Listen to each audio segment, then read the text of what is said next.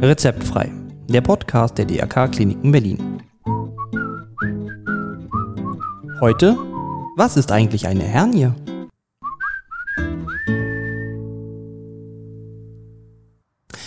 Hallo, schön, dass Sie wieder dabei sind zu einer weiteren Folge Rezeptfrei.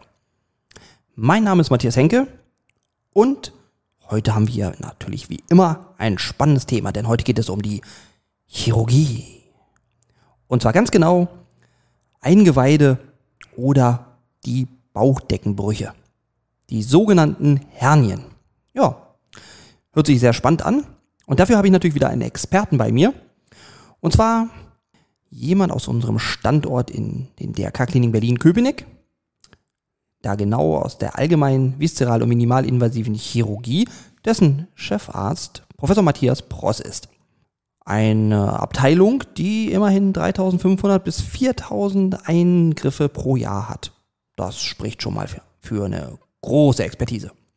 Zurück zu meinem Experten. Das ist nämlich aus der Abteilung von Professor Pross der Oberarzt Dr. Martin Pschor, Facharzt für Allgemein, Viszeral- und Spezialviszeralchirurgie. Eins seiner Spezialgebiete ist die Hernienchirurgie. Ja, und deswegen sage ich jetzt einfach herzlich willkommen. Vielen Dank, dass Sie sich für uns Zeit nehmen und ich freue mich auf das Gespräch. Dr. Martin Pschor. Ja, hallo, guten Morgen, guten Tag. Genau. ähm, fangen wir doch am besten gleich an. Was ist denn überhaupt ja, eine gerne. Hernie? Ja, also äh, eine Hernie oder ein Eingeweidebruch ähm, muss man sich so vorstellen, dass es, also es ist nicht äh, im Sinne eines Knochenbruchs, dass dort etwas gebrochen ist, sondern ähm, es ist eher ein, äh, ein, ein Riss oder ein Defekt in der Bauchdecke äh, oder eine Lücke. Ähm, und äh, häufig an natürlichen Schwachstellen der Bauchdecke wie Nabel, Nabelbereich, Leiste oder der Bauchdeckenmittellinie. Mm, generell bestehen die Hernien aus einer Bruchpforte, also dem Riss, dem Defekt, dem Bruchsack, meistens äh, von Bauchfell, also der inneren Auskleidung des Bauchraums umgeben, und dem Bruchinhalt, das ist häufig Bauchfett oder Eingeweide, äh, wie Harnblase, Magen oder auch der Darm. Es gibt auch äh, sekundäre Brüche im Bereich einer Narbe nach Operationen, also sogenannte Narbenbrüche die durchaus häufig nach großen Bauchoperationen vorkommen können.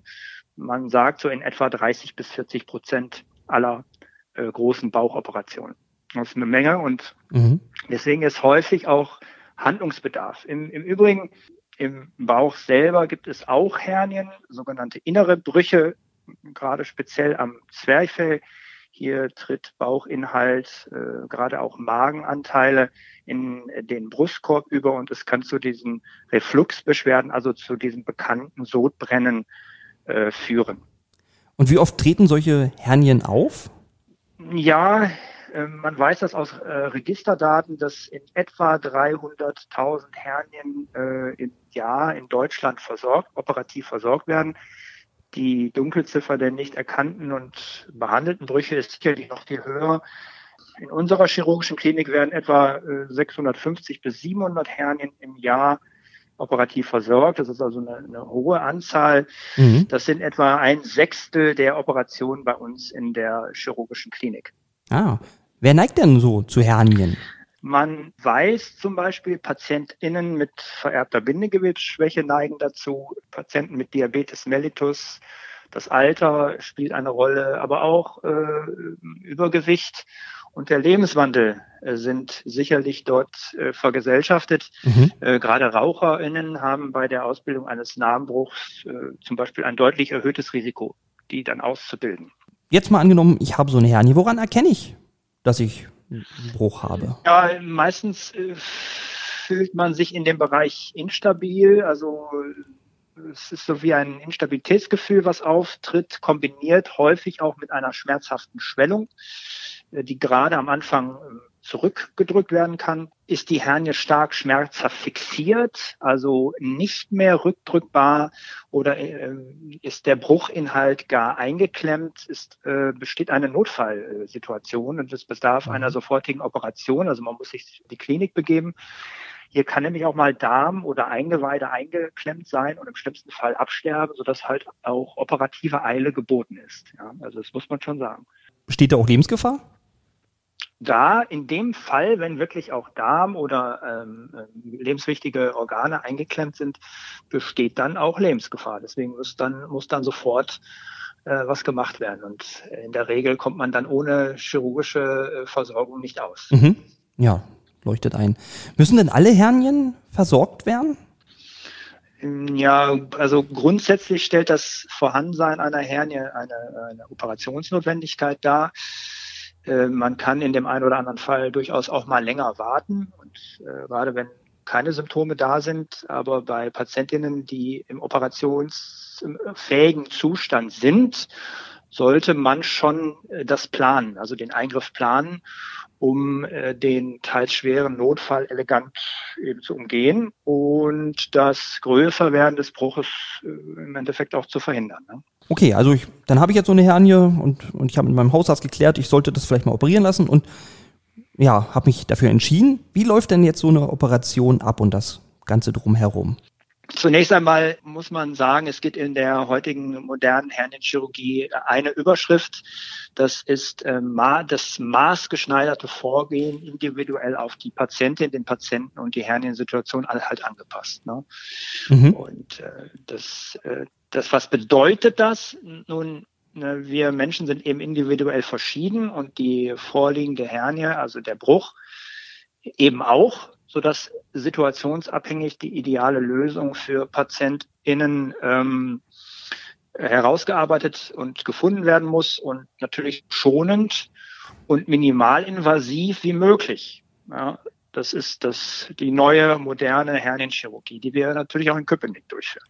Kurz nochmal minimalinvasive Chirurgie, können Sie da nochmal was zu sagen, wie das so? Ja, also äh, früher hat man ja gesagt, große Chirurgen, große Schnitte. Das ist heute genau andersrum. Also je kleiner der Chirurg und feiner der Chirurg operiert und präpariert, äh, desto mehr Expertise hat er, sag ich jetzt einfach mal. Ähm, und das bedeutet halt in der Chirurgie, dass durch kleine Schnitte über eingebrachte Operationszugänge, Hülsen äh, videoassistiert bei uns in Köpenick äh, feinste Technik 4K-Qualität operiert wird. Mhm. Wir nehmen, nennen es auch Schlüssellochtechnik, die natürlich schonender und deutlich schmerzärmer als herkömmliche große Schnittführung äh, ist. PatientInnen sind einfach schneller wieder auf den Beinen, fallen beruflich und privat nicht so lang aus und der kosmetische Aspekt ist sicherlich auch nicht zu vernachlässigen. Mhm. Äh, darauf legen wir heutzutage äh, viel Wert und natürlich äh, sind die PatientInnen dann auch äh, entsprechend äh, dankbar, äh, dass sie keine großen Narben auf dem Bauch haben. Mal die Geschichte der Leistenbruchoperation bei uns im Krankenhaus Köpenick an. Ah, okay. Beispielsweise ähm, seit 1994, da habe ich gerade angefangen, Medizin zu studieren, operieren wir nun schon oder auch meine Vorgängerinnen die Leiste quasi narbenfrei minimalinvasiv bei uns in Köpenick. Und äh, die ist mit sehr gutem Erfolg für alle unsere PatientInnen. Wenn der äh, körperliche Zustand es zulässt, machen wir das auch heute schon seit etlichen Jahren. Äh, ambulant, äh, will heißen, am selben Tag ist man wieder zu Hause und schläft im eigenen Bett. Äh, und äh, noch eins dazu, wir sind seit sechs Jahren eins von zwei von der Deutschen Chirurgischen Gesellschaft zertifizierten Zentren äh, für minimalinvasive Chirurgie hier in Berlin. Und das, äh, da sind wir schon ein kleines bisschen stolz drauf, ja, das muss man sagen. Ja, da ist natürlich auch extrem viel Expertise dahinter. Ja, das, das, sonst, sonst wären wir das nicht. Also wir, wir, äh, wir lassen uns natürlich auch ähm, alle drei Jahre wieder rezertifizieren und ähm, müssen uns da auch äh, gläsern beurteilen lassen. Und ähm, das hat schon einen gewissen Aufwand, bringt das immer mit sich. Mhm. Und ähm, ja, das äh, ist aber gut für nicht nur für uns, sondern halt auch äh, vor allen Dingen für die Patienten, dass wir auch äh, täglich da 100 Prozent Leistung abliefern. Ja. Aber können denn jetzt alle Hernien ambulant behandelt werden? Nein, ne? Nein, das, das mit Sicherheit nicht. Wir, wir müssen natürlich auf die Größe äh, der, äh, des Bruchs, die Lokalisation äh, und vor allen Dingen auch äh, auf das Alter und die die möglich Möglichkeiten mit dem Patienten, also äh, die Vorerkrankungen und so weiter achten. Mhm. Und äh, was geht, wird ambulant operiert, aber in der Regel sind die PatientInnen etwa zwei, drei, vier Tage bei uns im Krankenhaus. Es kommt natürlich so ein kleines bisschen auch auf die auf die Größe ähm, an und auch ähm, auf das, was wir machen müssen und ob entsprechend äh, äh, Fremdmaterial, also sprich Netze eingebaut werden müssen. Genau, das ist nämlich die Frage. Wird denn Fremdmaterial verwendet, implantiert? Ja, jein, nicht, nicht immer. Mhm. Äh, Bauchwandbrüche oder innere Hernien, die sehr klein sind, werden in unserer Klinik auch durch Nahtplastiken versorgt, wobei auch hier auf die ja, auf die individuelle tägliche Belastung bei der Indikationsstellung geachtet wird. Also heißt, äh, dass zum Beispiel ein Hochleistungssportler oder ein Möbelpacker eher mit einem Kunststoffnetz versorgt wird, natürlich in Abhängigkeit äh, der Größe des Bruches, ähm, als zum Beispiel ein, ein, ein Büroangestellter. Äh, so ist es mit dem Alter. Je älter man ist, desto großzügiger wird ein Netz verwendet. Hier kommen eben wieder, hier kommt wieder dieses maßgeschneiderte Vorgehen ins Spiel. Alles auch leitliniengerechte Chirurgie. Ja. Außerdem äh, werden generell hochwertige Materialien verwendet, in der Regel Kunststoffnetze, die vom Körper nicht als fremd angesehen äh, werden, antiallergische Netze und als äh, flexible Armierung der Bauchdecke dienen. Im Prinzip äh, muss man sich das vorstellen wie das Stahlgitter in der Betondecke, nur halt flexibel ja, mhm. und dynamisch. Und die bleiben dann auch drinnen, die Netze? Also die, werden die bleiben drin. Es ja. gibt auch äh, durchaus Netze, die sich auflösen mhm. oder teilauflösen, also wo wirklich nur noch ein Gerüst ähm, übrig bleibt. Äh, das muss man dann im Einzelfall sehen, was, was man bei welchem Patienten, bei welcher Patientin dann äh, verwenden kann. Wie ist denn die Belastungsmöglichkeit nach dem Eingriff und muss ich mit Schmerzen rechnen? Also auch hier gilt, äh, je kleiner die Schnitte, also je minimal invasiver der Eingriff, desto weniger Schmerzen haben die Patientinnen und je, äh, ja, je schneller äh, sind sie halt auch belastungsfähig äh, und belastbar.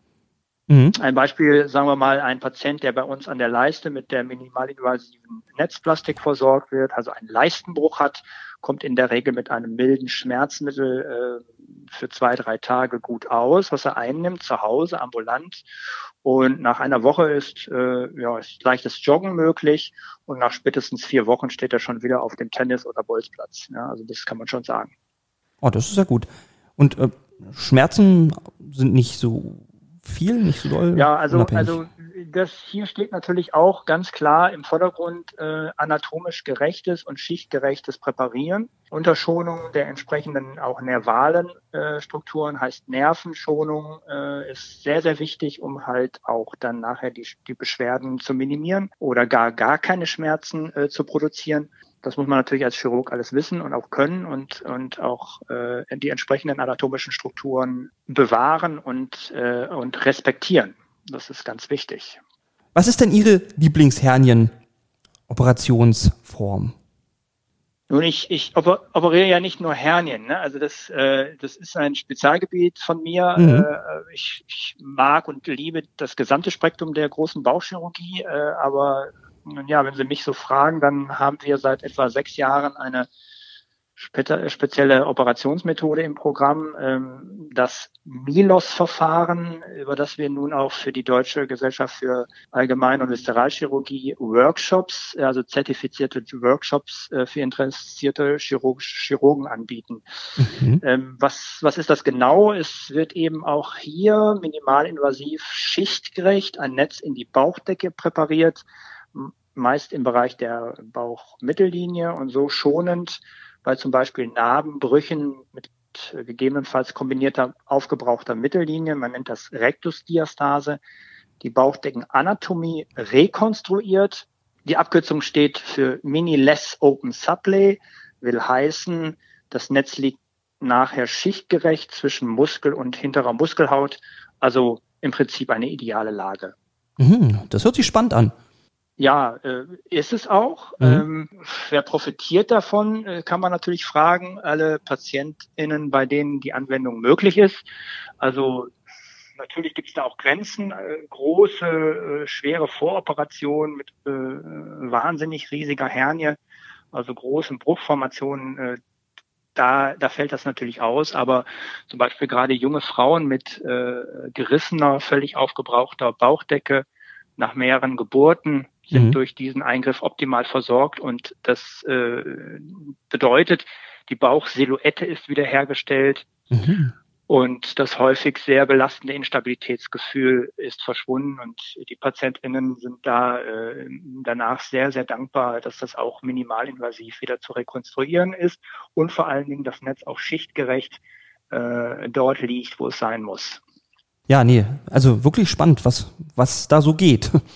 Finde ich toll. Ja, äh, man, man, äh, man muss halt, äh, finde ich auch, ja, man muss halt als, als Chirurg äh, auch immer am Ball bleiben, ne? gute Neuheiten aufnehmen mhm. und mit dem, äh, mit diese dann halt mit in den alltäglichen Ablauf integrieren. Ja, und dann, und dann läuft's, ne? ja, sehr, sehr schön. Ähm, kleine abschließende Frage, kann man, ähm, Hernien verhindern? Also kann man irgendwas machen, indem man, was weiß ich, viel Bauchmuskeltraining macht? Oder also gibt es irgendwie was am Lifestyle, was man machen kann? Ja, also das ist ja grundsätzlich die, die Frage, äh, wie funktioniert das Leben? Ne? Also mhm. man, man, äh, die erste Möglichkeit ist natürlich äh, gesund leben, Sport machen. Und äh, wenn eine Hernie da ist, dann muss man die äh, irgendwann angehen. Äh, man darf da keine Angst vor haben sich beraten lassen, ähm, denn dann wird sie nicht größer, es kommt nicht zu den Notfällen, äh, wie wir es eben schon besprochen haben. Und man kann halt auch weiter fortführen mit dem, mit dem Tagesprogramm, ist aktiver, kann Sport machen und ähm, das ist, glaube ich, der, der Schlüssel zum Erfolg nachher. Ne? Also mhm. wenn, wenn eine Bauchdecken, ein Bauchdeckenbruch vorliegt, dann sollte man den irgendwann äh, rekonstruieren lassen und am besten am besten im, Krank im Krankenhaus Köpenick. Das denke ich auch. Auf jeden Fall. ja. Gut. Spaß kann man ja mal machen. Ja, ja, genau. Aber es ist ja auch eine super Klinik. Herr Dr. Ja, schönen Dank. Herr Dr. Ja. Shaw, ich danke Ihnen. Vielen Dank, dass Sie sich die Zeit ja, genommen haben. Hat Spaß gemacht. Äh, vielleicht auch auf ein, ein, ein nächstes Mal. Das, das wäre ganz toll. Ich würde mich sehr, sehr freuen. Vielen Dank und Hab auch noch, wir haben auch noch andere Themen, also die können wir auch noch aufarbeiten. Na wunderbar, das werden wir auf jeden Fall aufgreifen. Vielen Dank, Herr Dr. Alles Shaw. Klar. Das war auf jeden Fall ein sehr, sehr spannendes Thema. Vielen Dank nochmal an Dr. Martin Schor, Oberarzt der DRK-Kliniken Berlin, Köpenick. Wenn Sie mir schreiben wollen, Anregungen, Ideen, Kritiken, was auch immer, dann nutzen Sie doch die Mailadresse rezeptfrei.drk-kliniken-berlin.de und ansonsten freue ich mich schon auf die nächste Folge von Rezeptfrei.